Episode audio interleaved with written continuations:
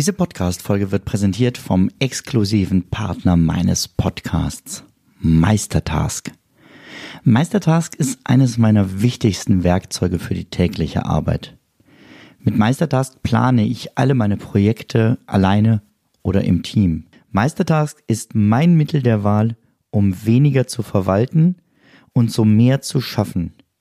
Werde auch du jetzt noch produktiver mit Meistertask.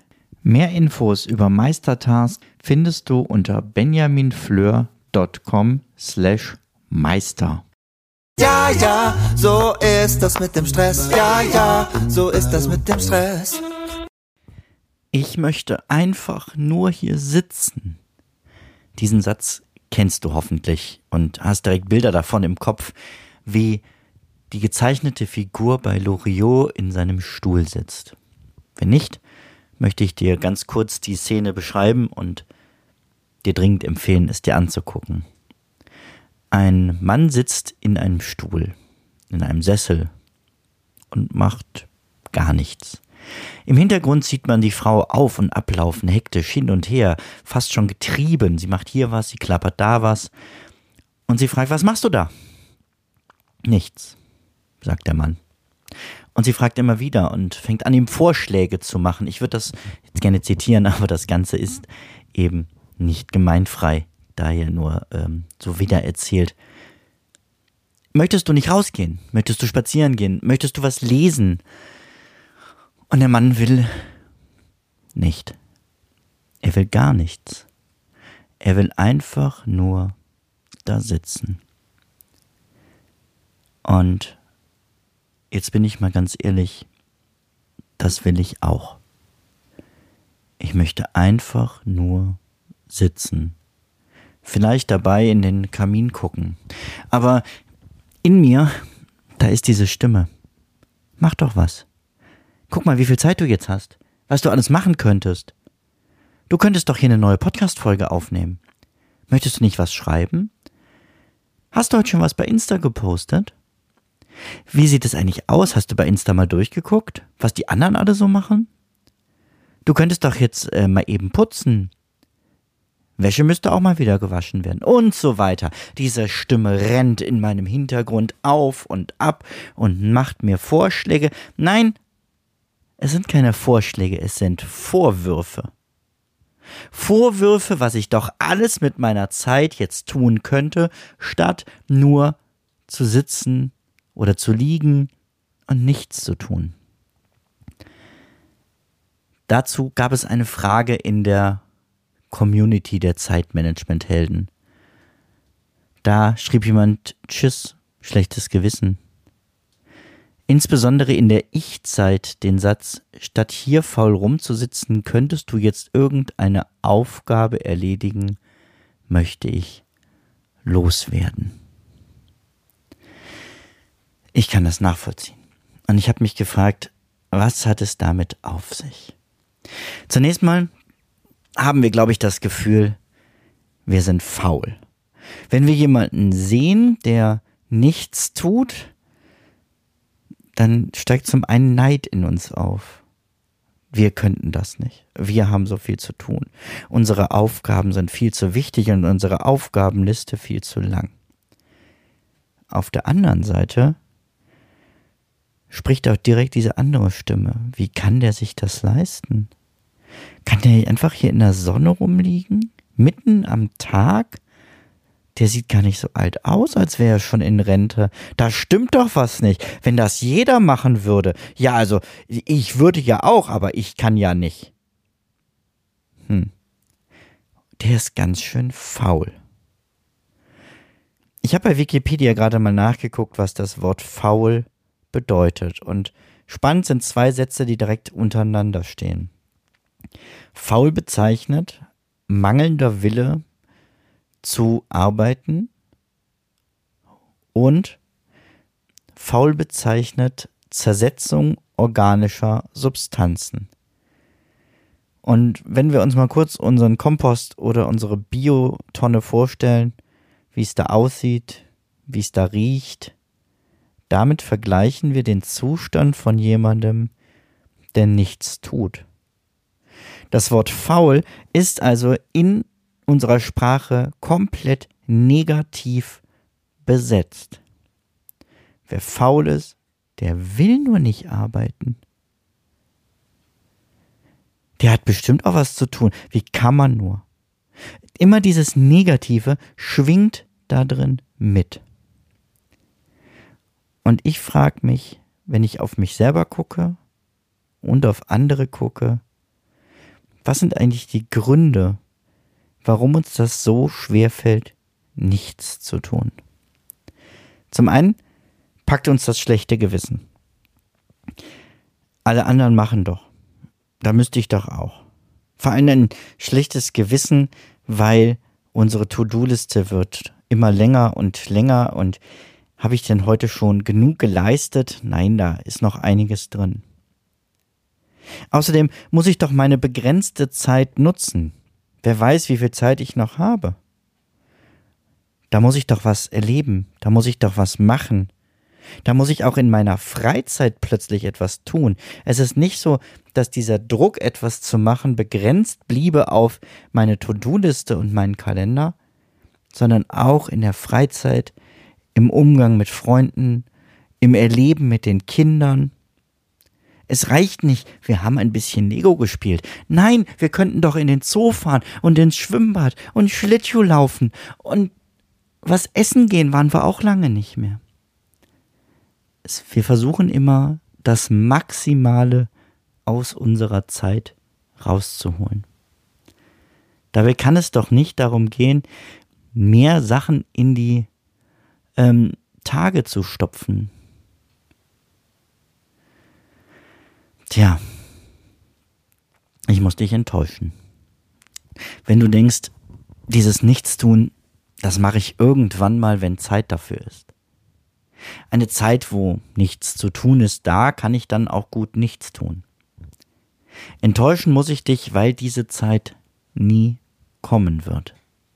Deine To-Do-Liste wird von alleine nicht kürzer.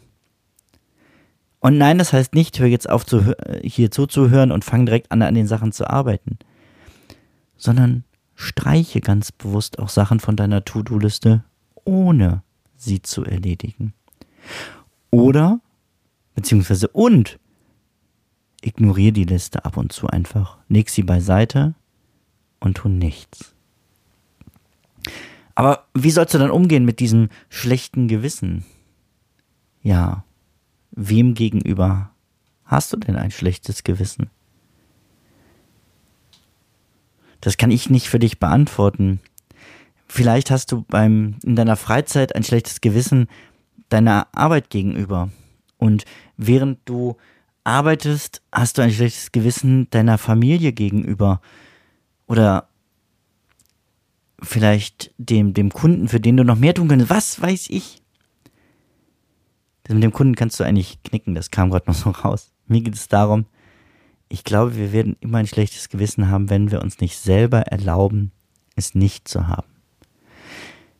Und uns immer vorzustellen, wie andere das finden, bringt uns an der Stelle kein Stück weiter. Ich glaube nicht, dass deine Kinder sagen, oh, schade, mein Papa oder meine Mama hat heute nur mit mir Lego gespielt. Oder wir haben nur ein Bild gemalt, wir hätten doch einen schönen Ausflug machen können. Glaube ich nicht. Vielleicht noch, wenn ihr das wenn eure Kinder das gewöhnt sind. Aber auf Dauer ist das andere viel intensiver und ich glaube, ihr habt sogar mehr von der gemeinsamen Zeit. Und was bist du auch für ein Vorbild, wenn du immer wie die Frau in diesem Loriot-Sketch hin und her titscht, statt deinen Kindern auch vorzuleben, es ist okay, hier zu sitzen und nichts zu tun. Oder, auch wenn das natürlich überspitzt ist in dem Sketch, äh, es ist auch okay, einfach mal ein Buch zu lesen. Oder einfach nur ein Hörbuch zu hören, ohne dabei durchs Haus zu laufen und zu putzen und zu kochen oder sonst was zu tun. Einen Punkt möchte ich noch besonders hervorheben. Ich glaube, es fällt uns oft schwer, nichts zu tun, weil dann unser Innerstes nach oben kommt. Weil wir plötzlich an den Kern unserer Gedanken und unserer Gefühle kommen. Weil plötzlich unsere Seele wieder zu uns sprechen kann.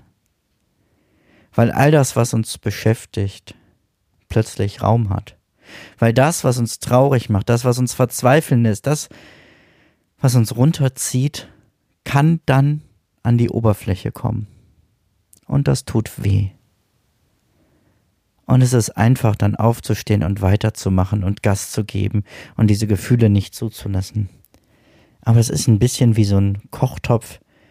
Wenn die Kartoffeln kochen und versuchen überzukochen, dann kannst du noch so versuchen, den Deckel drauf zu pressen. Es wird seinen Weg finden und sich bahnen und die Sauerei wird größer, als hättest du direkt den Deckel abgenommen und runtergedreht.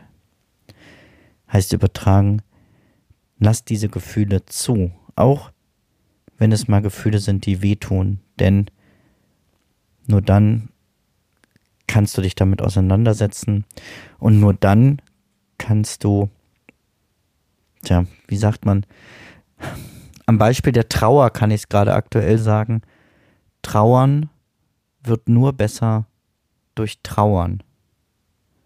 Es gibt nichts, was man tun kann, machen sollte, sondern man muss durch diese Gefühle durch.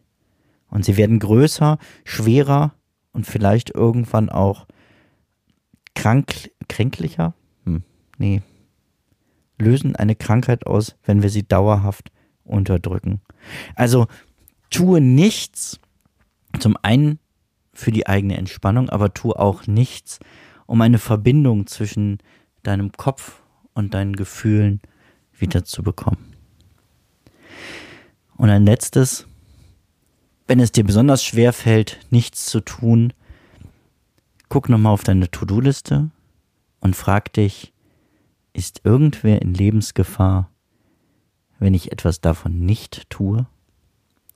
Sollte das so sein, also bist du bei der Feuerwehr, bist du ein Arzt oder sonst was, der gerade mitten in der OP beschließt, nichts zu tun, natürlich, dann mach weiter.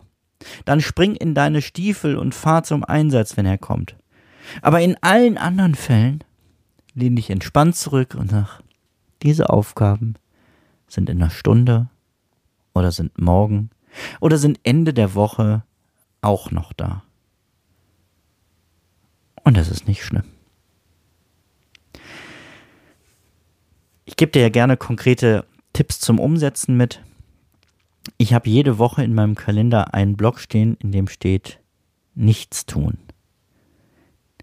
Und das Verrückte ist, da fällt es mir am leichtesten, genau das zu tun, weil es steht ja im Kalender. Das ist ja ein Termin und den möchte ich natürlich wahrnehmen. Klingt total bekloppt, funktioniert für mich aber richtig gut, um mich zu entspannen. Probier es einfach mal aus. Und wenn wir jetzt auf den Sommer zugehen und vielleicht dein Sommerurlaub ansteht, dann probier es auch im Urlaub. Tu einfach mal nichts. Du musst nicht jeden Tag einen Ausflug machen. Du musst nicht möglichst viel vom Land und Leuten sehen. Du kannst auch einfach mal nur im Liegestuhl sitzen und den lieben Gott Newtonmann sein lassen. Und sei vor allem nicht erreichbar. Sag allen vorher Bescheid in der Familie. Du, wenn Notfälle sind, das ist meine Unterkunft, das ist die Festnetznummer der Vermieter oder des Hotels, da kannst du anrufen. So haben wir das früher alle gemacht, bevor es die Handys gab. Und dann führe dich selbst nicht in Versuchung, sondern lass alle technischen Geräte doch einfach mal direkt zu Hause und mach nichts. In dem Sinne wünsche ich dir einen wunderschönen Sommer. Hier geht es erst im September weiter. Ich mache im August ganz bewusst eine Pause für mich und ich lade dich ein, als Hörer, Hörerin mitzumachen, indem du eine Sache schon mal nicht tun musst, nämlich neue Podcast-Folgen hören. Mach's gut, bis dahin. Ciao, ciao. Zum Abschluss noch ein kleiner Hinweis, da ich immer wieder gefragt werde, von wem das Lied im Intro am Anfang der Folge ist. Es handelt sich um das Lied Ja, ja, Stress von Alte Bekannte